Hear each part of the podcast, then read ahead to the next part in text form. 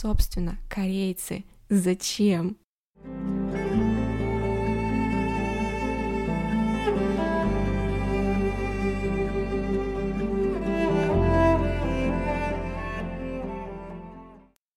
Не так давно мною любимый корейский режиссер Пон Джуно взял несколько Оскаров, и весь мир наконец обратил внимание на корейский кинематограф. До этого на фоне так называемой корейской волны многие считали, что корейцы снимают только дорамы, а кино у них вообще какое-то странное. Меня зовут Лиза, по образованию я кореевед, а специализируюсь на корейском кинематографе и литературе. Сегодня я начинаю свой небольшой мини-курс по истории корейского кино и собираюсь развеять стереотипы по поводу корейского визуального искусства искусства. История южнокорейского кинематографа насчитывает уже более ста лет. Однако не всегда все шло гладко, это был очень тернистый путь. На первых этапах своего развития кино вообще было очень экзотическим. А далее, во времена японской оккупации и также в военный период, корейское кино подвергалось строгой цензуре. Только лишь к концу 20 века произошел качественный скачок, связанный с отменой всех творческих ограничений, со свободой самовыражения. На фоне всего этого остается удивительным тот факт, что корейский кинематограф все еще демонстрирует некую художественную самобытность. Согласитесь, что фильм «Паразиты», который получил Оскар, все же очень выделяется на фоне остальных кинолент. Так с чем же это связано? Кинематограф, как один из видов искусства, сам по себе является очень эффективным механизмом самоидентификации культуры. Так за счет чего, собственно, современному корейскому кино, несмотря на различные художественные, политические трансформации, удалось сохранить свою самобытность. В целом, эта мини-лекция будет посвящена главным особенностям, отличительным чертам корейского кинематографа. Но я не могу не обойтись без исторических справок об истоках корейского кино. Это даст более глубокое понимание того, что же же вообще происходит в корейских фильмах и почему. В период зарождения корейского кинематографа большое влияние оказали иностранные фильмы. И нет, не американские, а в первую очередь японские. Первая публичная демонстрация иностранного фильма состоялась в Сеуле в 1903 году, и большинство кинотеатров принадлежало японским бизнесменам, Кассы собирали за счет показов только иностранных фильмов. На Корейском полуострове речь о съемке фильмов вообще не шла еще около двух десятилетий.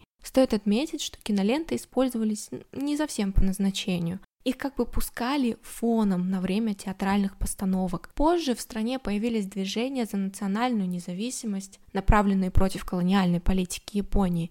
И это все, конечно же, не могло не повлиять на кинематограф. 1919 году в театре Тансунса труппа Ким До Сана представила премьеру спектакля в восьми актах борьба за справедливость. И они использовали те самые движущиеся картинки, так называли кино в Корее, на заднем фоне. Зрителям показывался в основном пейзаж корейской прекрасной природы. И, собственно, именно отсюда можно начинать отсчет корейского кинематографа, некая прелюдия. И вот уже дальнейший путь как успехов, так и трудностей на пути самоопределения привел к формированию национального кинематографа. Собственно, что же нас так завораживает в нем? Что делает его особенным? Стоит отметить, что для киношкол восточно-азиатского региона, а туда входит Китай, Тайвань, Япония, Корея, для них характерен эстетизм, своеобразный культ красоты. Самой такой интересной особенностью является стремление к эстетизации не только повседневности,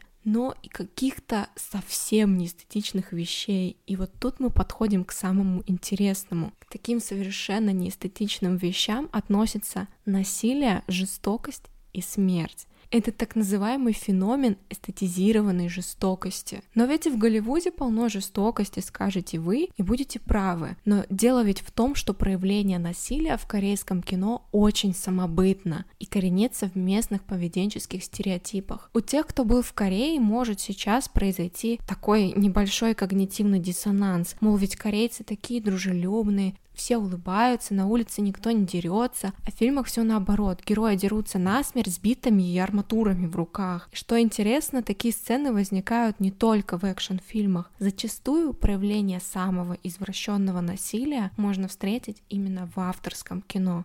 Надеюсь, я вас не спугнула, и вы будете слушать дальше. Собственно, корейцы, зачем? Показ таких состояний помогает дать выход накалу страстей, обнажить драматизм ситуации. Это некий выход за пределы этикетного поля. Там стыкуются культурные коды и первобытный инстинкт. Вообще в основе стремления ввести жестокость и насилие в кино лежат еще и глубокие мировоззренческие основания, и это, конечно же, религия. Традиционная культура Кореи испытала воздействие трех значимых вероучений это конфуцианство, буддизм, шаманизм. И четвертое уже позже — это христианство. От конфуцианства корейцы взяли четкий такой нравственный кодекс. Буддизм дал шанс получить на ответ неких метафизических исканий личности, а шаманизм взял на себя посредничество в контакте с теневой стороной реальности, имея дело с черной магией. Это хорошо показано на фильме «Вопль». И, наконец, уже в 20 веке укоренились ростки христианства, а вместе с ним и концепт искупления, очищения через страдания. Очень важный момент. Корейское страдание — это вообще отдельная тема для разговора. Его также можно отнести к корейскому культурному коду. Собственно, как и буддизм, который пронизывает нитями работы очень многих корейских режиссеров. Но на этой такой интригующей нотке я, пожалуй, закончу вводную часть. В следующих частях мы пройдемся по каждому периоду отдельно, рассмотрим знаковых режиссеров и их работы. В целом хочется предупредить, что эти лекции больше относятся к истории корейского кино, но не к разбору каких-то конкретных кинолент. Критик из меня так себе. Надеюсь, что вам было интересно слушать. Напишите в комментариях, как вы вообще относитесь к корейскому кино. Что смотрели, что понравилось, а что, может быть, совсем не понравилось. Всем спасибо за внимание. thank you